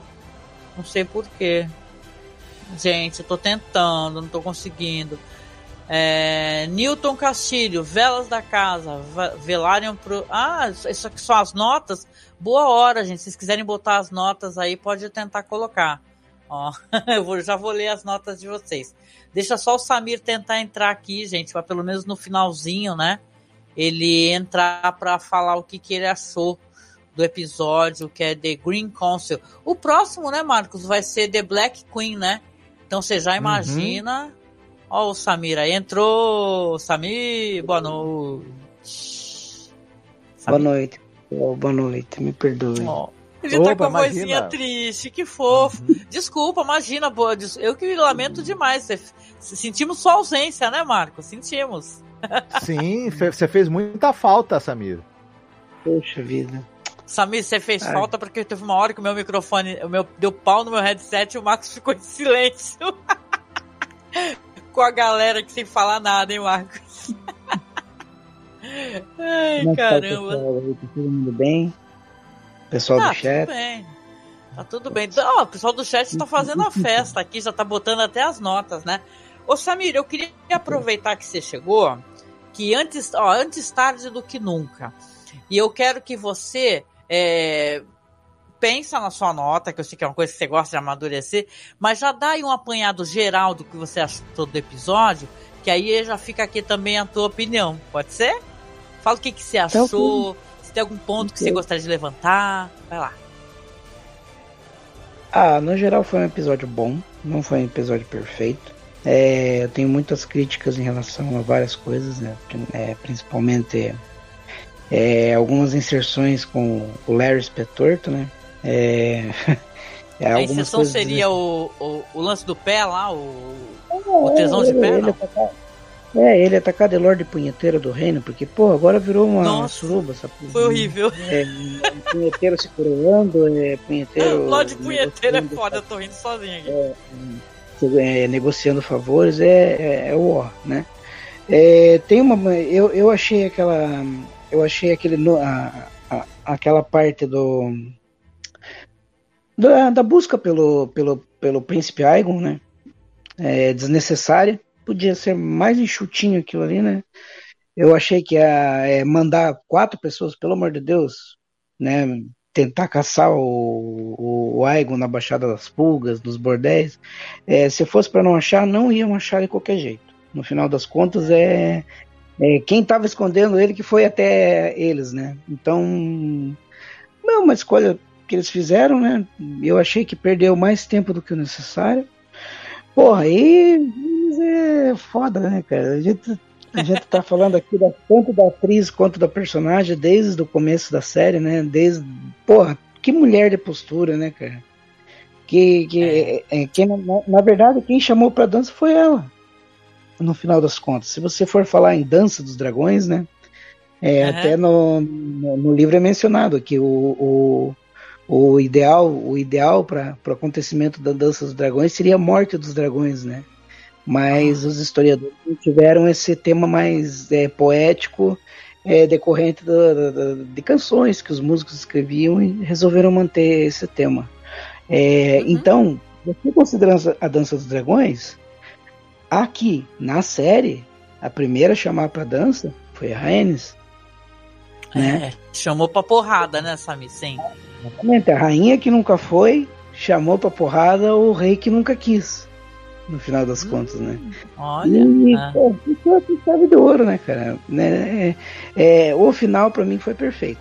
Tem muita gente reclamando do, da falta do Dracarys, mas é pra gente ver que a falta do Dracarys muitas vezes causa mais morte do que um Dracarys em si. né? Ô, Samir, deixa eu te perguntar um negócio, não aguento. É que ainda bem que você apareceu, salvou. Ô, Samir, o pessoal, aqueles que são. Olha, tem umas pessoas chatas, né, na internet, né? Mas ficam assim, ai. Que o pessoal não sabe aproveitar o meme e dar risada, né? Aí falaram assim, pô, se a, a Rhaenys fala um Dracarys, aí tinha aqueles créditos subindo, tá ligado? Acabou House of the Dragon, né? Aí foi a pessoa assim, não, mas por quê? não acabou porque teria mais guerra, porque não sei o quê. Quais seriam as consequências, ô Samir? Realmente se rola um Dracarys lá, se ela falar Dracarys, acabou. E aí? Ali o que, que ia acontecer? Quem que tava ali na, na, na no Fosso dos Dragões, na, na, na, cerimônia, né? Todos os nomes do Conselho Verde. Não, acabou, não tem mais. A Rainira ia voltar, mas, ia mas teria uma guerra assim hum. entre todos os lords contra a Rainha? Ah se, se Rhaenys tivesse mandado um Dracarys ali dentro, o que, que, ia sobrar de real de reais apoiadores, né? No final das contas, ia entrar na história que o golpe terminou ali no Fosso dos Dragões. Uhum. E talvez outros conflitos fossem acontecer mais tarde, mas eu não acredito, não. Uhum. O, ah, tá. o outro time. O outro time ia perder por WO, né? Ah, é é, dentro daquelas circunstâncias ali, é, eu não, a gente agora não lembra se na, na, na, série foi o Christian Cole que coroou o Aegon, né? Que o que o Christian é, Cole coroou o Aegon? É ele que foi ele que coroou na, na série? Agora não me lembro. Alto, é um alto agora... septão que faz a coroação. É, foi um né? alto septão, é isso mesmo. É. Então, na série foi um alto septão, né? É, então, na série, você vê o vestido da, da Alicent é, simbolizando a estrela de sete pontos, né? É, eu até fiz uma confusão que no, no começo, na minha cabeça, ficou gravado que tudo aconteceu no septo, né? Mas não foi no septo, foi na Força dos Dragões, né? Força dos Dragões, é... né? Tanto que ela sobe com a, com a porra, né? Quebra tudo. É, talvez se tivesse sido no septo acontecido, que, que não tinha um grande septo como o de Baylor, que só vai ser construído muito, muito para frente, né? Não tinha um grande uhum. septo para grandes, grandes eventos. Tanto que eles colocaram uma muvuca do povo, pô, empurraram o povo para dentro do, do, do fosso para. Né? Pra... uma lata de sardinha aquilo ali, cara. É, pra quê? Pra incitar o populesco a saudar o rei, né? Tanto que a hora que saudaram o rei, pô, os olhinhos do Aigon assim brilharam e virou a chave, né? E ficou ele é, balançando lá. Misericórdia. Que balançando, esse, balançando a espada, né? Se achando todo a última hum. bolacha do pacote. Verdade. É, o, Aí o pessoal só tava lá por causa do. O pessoal só tava lá por causa do algodão doce grátis, né? Mas ele se achou o máximo, o Egon. Antes Não, tivesse, antes tivesse. Mas muito bom, Samir. uhum. Vai pensando Mas na tua episódio, nota aí que eu vou perguntar pro Samir. Foi um episódio fora da curva. A gente esperava mais um episódio 9, né, Angélica? Né, Marcos? Por ser o episódio 9, a gente esperava isso. É, mais gente... morte, uma produção uhum. mais. Tudo se. Tipo, o ápice, tudo se restringiu a Rhaenys no final, né?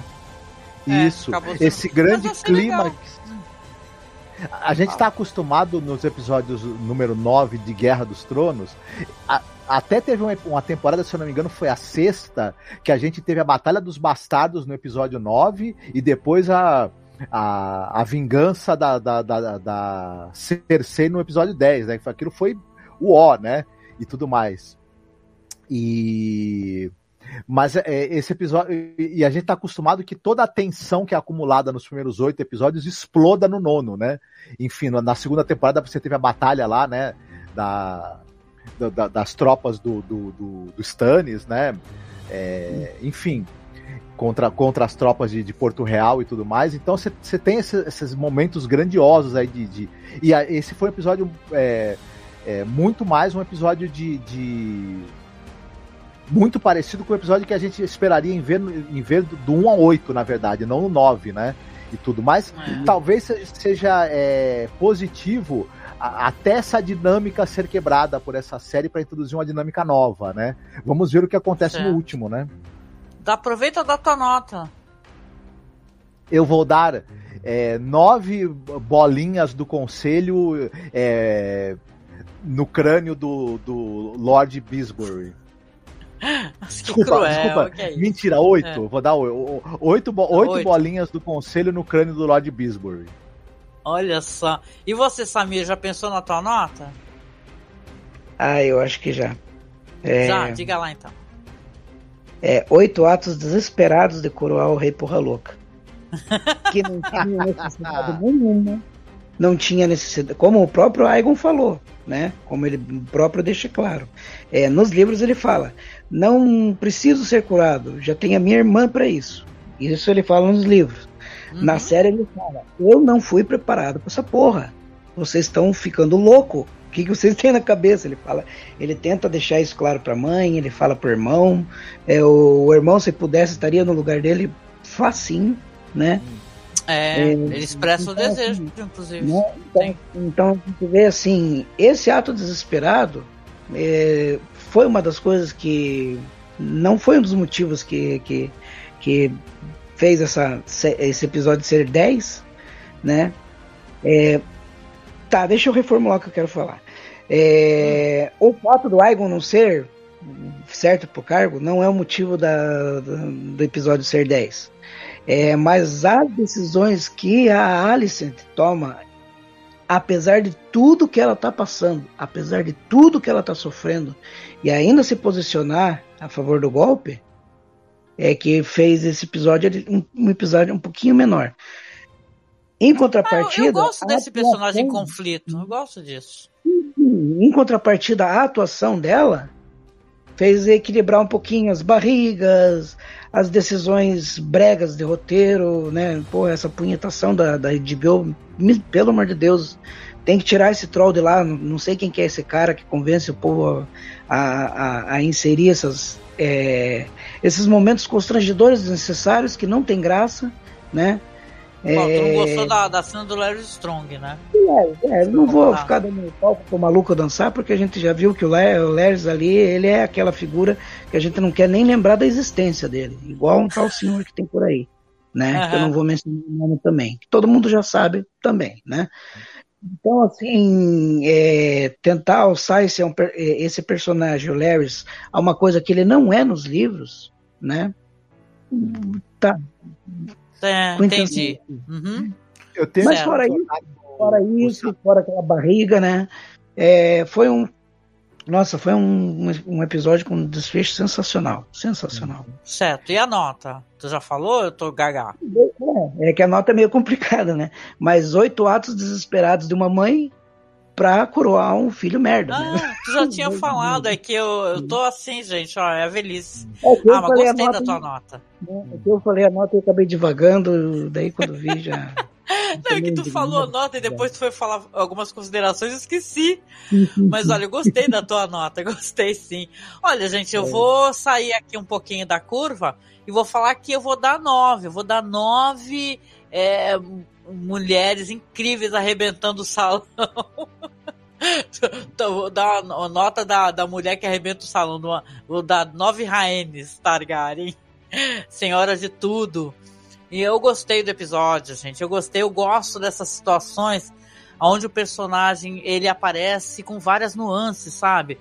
Você tem um personagem que é, acha que, que não é vilão da história, porque se você for parar para pensar, eu já escutei essa expressão em vários locais.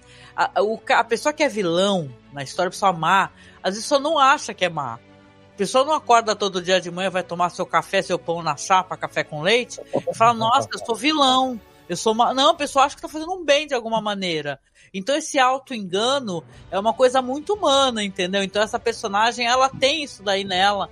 A, a Alicente de ser uma, alguém que cismou, entendeu? Ok que ela ache, por exemplo, que o marido no leito de morte falou que o filho deles tem que ir ao trono, só que ele falou isso numa extrema doença. Então, ela pode ter sido um momento que ela tem interpretado isso também, de certa maneira, por mais que ela não conheça essa canção de Gelo e Fogo e essa profecia, ela também tenha utilizado é, o desejo dela de poder, porque ela já mostrou mesmo dentro da série que ela tem essa intenção.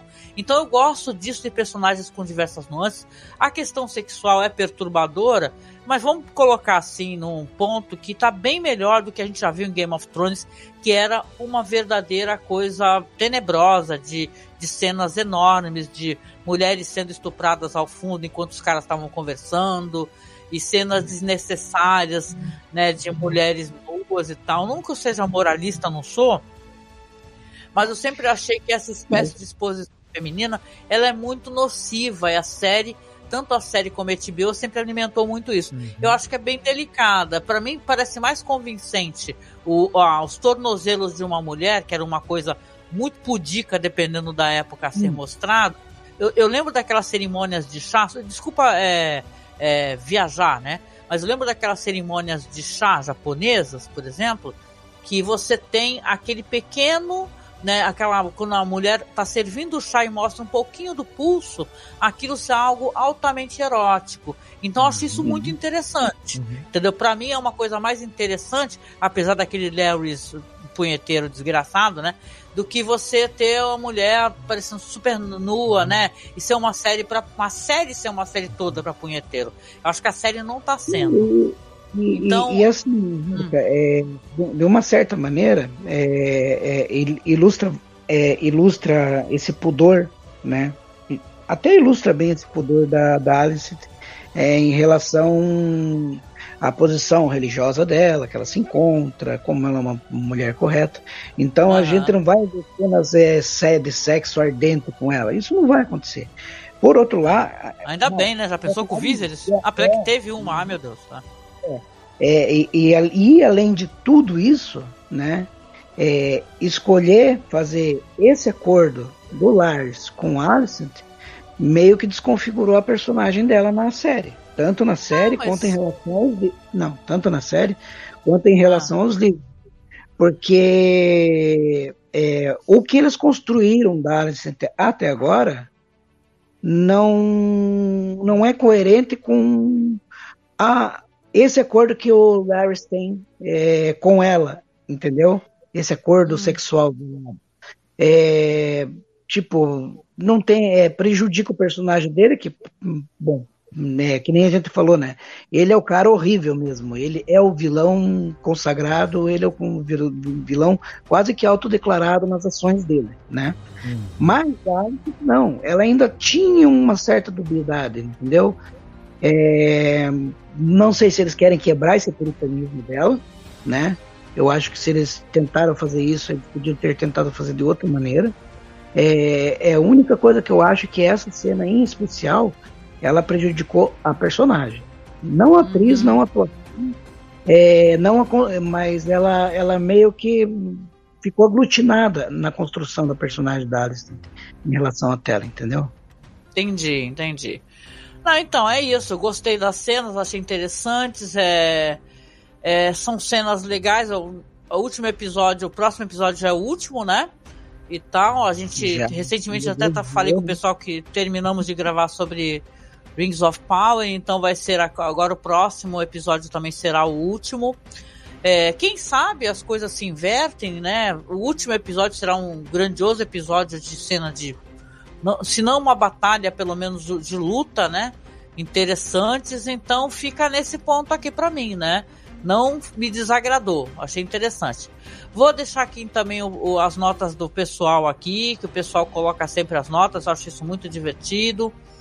É, deixa eu ver aqui. A nota da Fabi. A Fabi ela dá 10 pezinhos da Licente. Ó, oh, gente, né?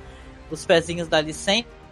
O Léo dá 8 rugidos de um dragão P da vida. Muito bom, muito bom. A Marta Mota dá 19 rabadas de dragão para o, para o povão. Tadinho do povo, né, gente? Caramba, né?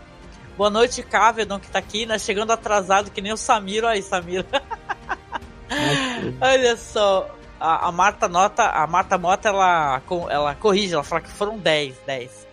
A Karen diz assim, é, Dracares, é, nove Dracares não ditos. O Ricardo diz aqui, minha nota vai ser dois plebeus, né, muito bom, muito bom. E Cavedon diz aqui, nove bastardos loiros, né. Deixa eu ver aqui, o Augusto dá oito, a Egon fugindo da responsabilidade.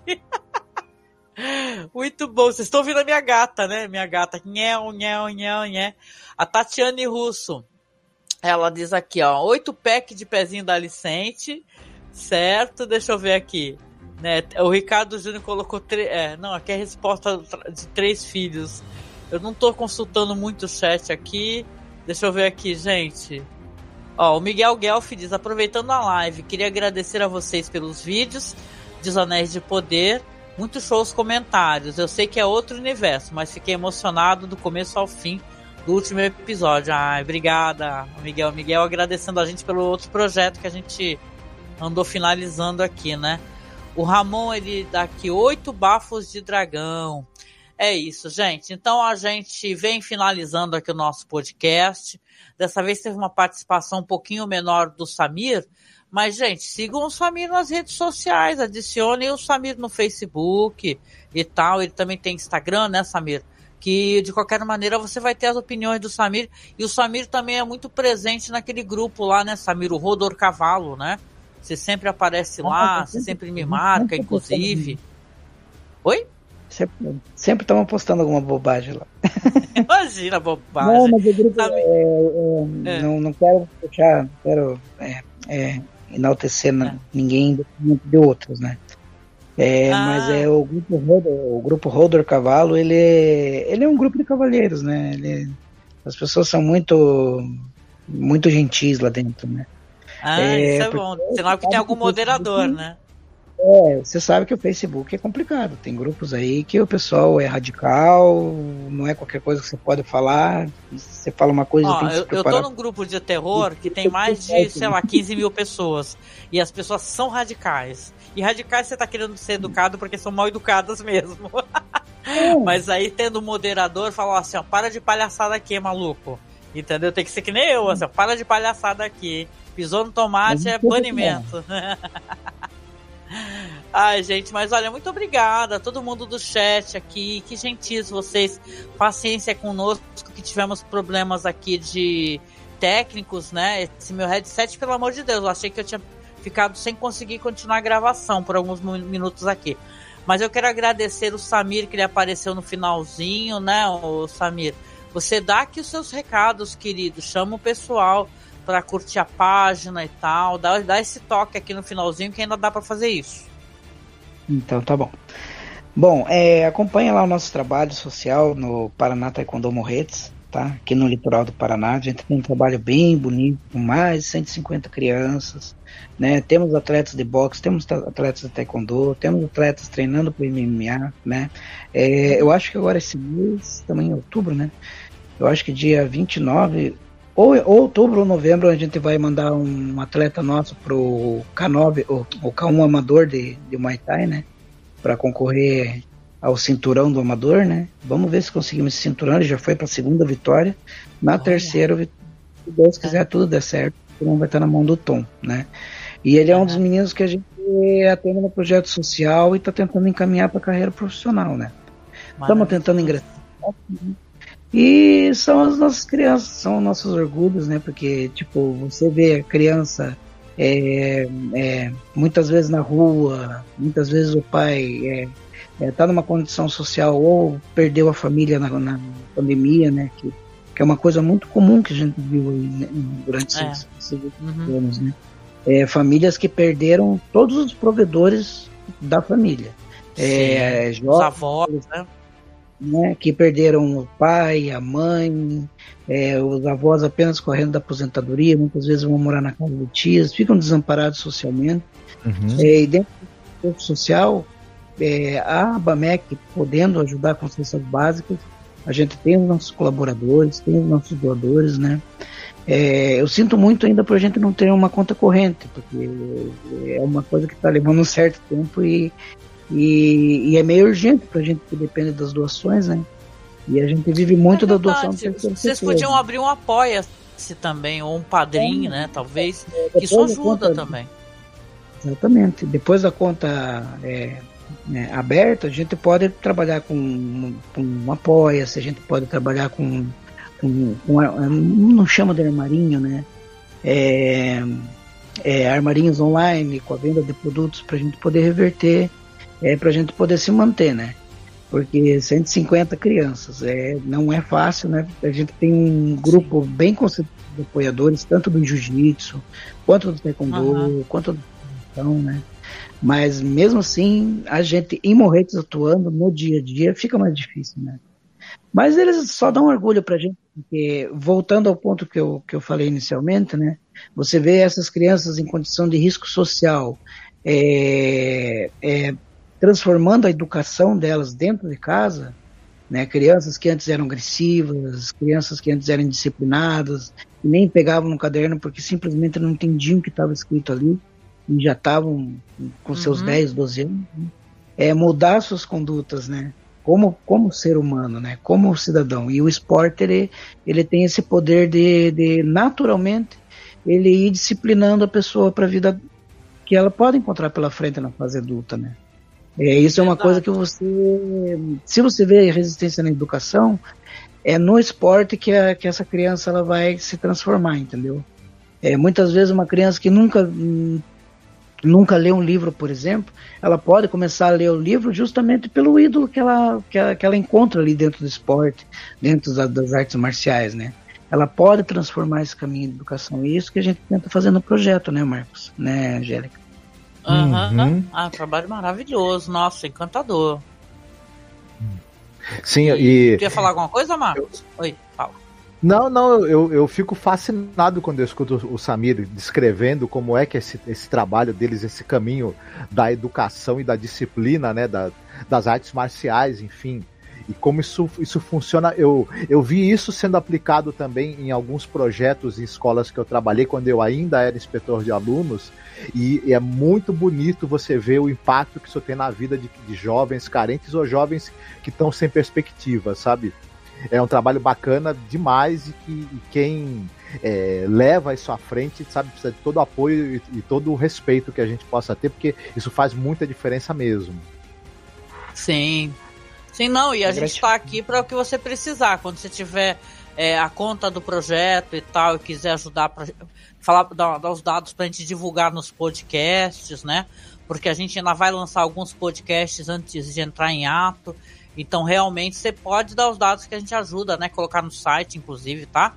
Com certeza você tem uhum. todo o nosso apreço, a gente admira demais você. Viu, Samir? Muito, Mas... muito, muito obrigada, querido, tá? Em, e... nome do mestre, do mestre Hermes, nome do projeto, mais do que uhum. agradecido por tudo isso. Ah, né? Tipo, uhum. divulgado e, e sempre falado, né? Sim, ah, maravilhoso, meu amigo. Agradecer a todos do chat aqui novamente: Augusto, Ricardo, Léo, é muita gente, Fabiana, Ramon, é, Rafael Cabral, ó, que falou que gostou muito do episódio. Olhada da Raines disse que ela estava no controle. Foi um deleite, sim. Né? Ricardo Júnior, já mencionei. Cavedon. E, nossa, tô adorando que vocês estão voltando, né, gente? A Marta Mota. É, deixa eu ver. É, uma galera mesmo, é muita gente, ó. O Jairo Vieira falou que, falou que perdeu muita coisa. Olha, acho que você perdeu um pouquinho, mas depois é só retornar e depois vira um podcast, né, gente? Vocês sabem, né? O Miguel Guelph está aqui também mandando mandando aqui na, mensagens pra gente. E claro, a gente vem finalizando aqui o nosso a nossa live, né, que vai também ser um podcast, dando aquelas mensagens de sempre. Se você está gostando do nosso trabalho, lembra de compartilhar a live, Lembra de, por exemplo, escutar o podcast, isso também ajuda. Você escuta no site, ou melhor, escuta no Spotify, dá cinco estrelas pra gente, ajuda a gente ter um pouco mais de relevância também, né? A gente é, ter é, um pouquinho mais de pessoal conhecer, né? O trabalho que a gente está fazendo. Tem gente que não conhece ainda. A gente, apesar de estar tá falando sobre série, a, o nosso trabalho, o nosso foco principal é cinema. Então, se você procurar sobre filmes clássicos interessantes, importantes, às vezes um tanto quanto desconhecidos, a gente tem o Masmorra Classic, a gente tem o Masmorra Play, que é só soundtracks, aqueles filmes, sabe, que tem aquela música linda, como na Natureza Selvagem a gente tem esse podcast que nós conversamos sobre as cenas, tocamos as músicas, falamos das influências musicais. Então a gente tem um trabalho assim que é voltado muito para o cinema. A gente tem a nossa perspectiva que a gente gosta e tem apreço de trazer coisas mais desconhecidas, né? Para o povão poder conhecer. A gente tem o prazer de apresentar. Então não deixe de procurar a gente como Masmorra Cine nos aplicativos de podcast ou como Cineclube da Masmorra, tá? É fácil de encontrar a gente, é só procurar por qualquer um desses dois nomes que você localiza facilmente. E se você puder ser o nosso padrinho ou a nossa madrinha, a gente vai ficar muito grato porque ajuda a manter o site, né? Sua doação ajuda a manter mensalmente a gente pagar o site, é, cobrir despesas. Como vocês estão vendo, o equipamento da gente é muito velho. Esse fone que eu tenho aqui tem mais de 10 anos, né? E agora tá já abrindo o bico, o fone, né? Ou seja, é, a gente vai precisar comprar equipamento, então se você puder nos apadrinhar, a gente fica muito feliz. Ou se você não quer apadrinhar, se quiser fazer um Pix, nosso Pix é um Pix bem fácil também. O nome dele é pixmasmorracine.gmail.com. Vai ficar na descrição. E claro, chegando no final aqui, eu quero sugerir uma música, já que conversamos aqui, o Marcos leu, leu um texto maravilhoso. Eu falei da música do Zé Ramalho. Então no podcast eu vou deixar esse plus tá? Para vocês escutarem a música Cidadão do Zé Ramalho, que é uma música linda de chorar mesmo, que fala sobre a importância, né, do povo que constrói, né? A gente viu a destruição do Fosso dos Dragões e aqui você fala uma música das pessoas que estão construindo as coisas e às vezes o cara, que nem o caso do cara que ele constrói, mas não pode entrar, né?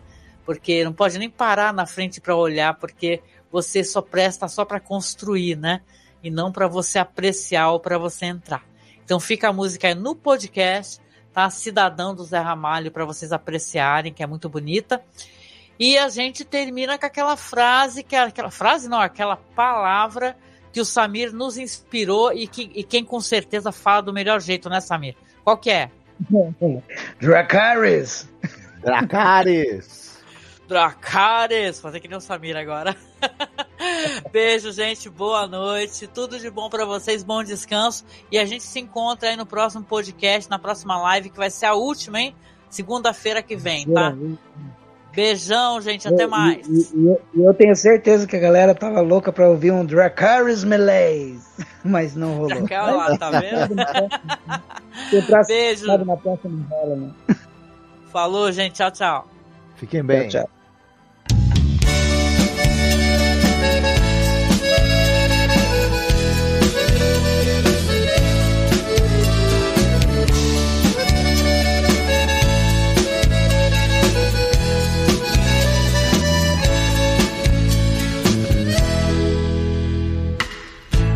Tá vendo aquele edifício, moço?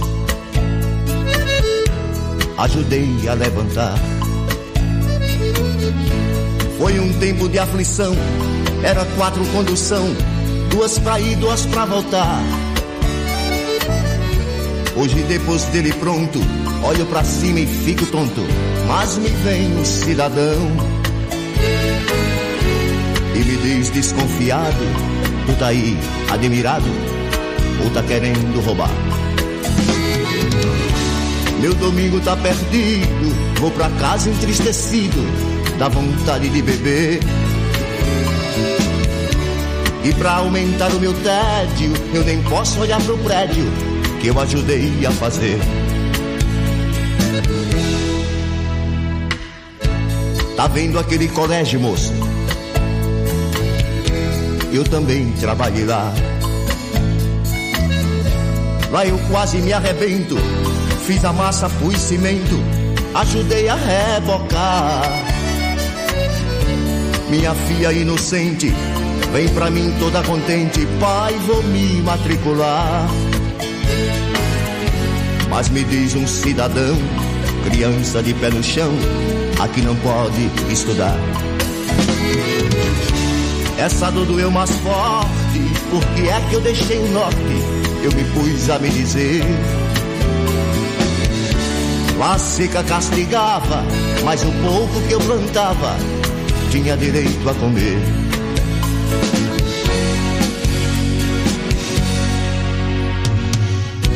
Tá vendo aquela igreja, moço?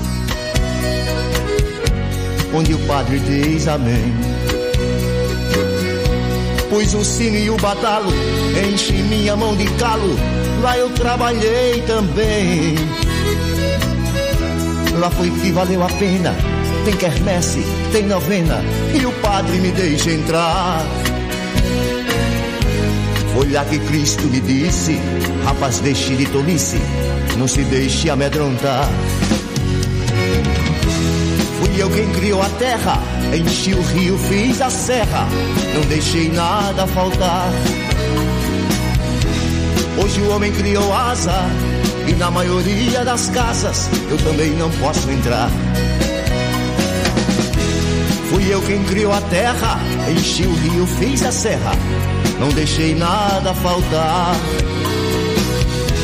Hoje o homem criou asas e na maioria das casas eu também não posso entrar.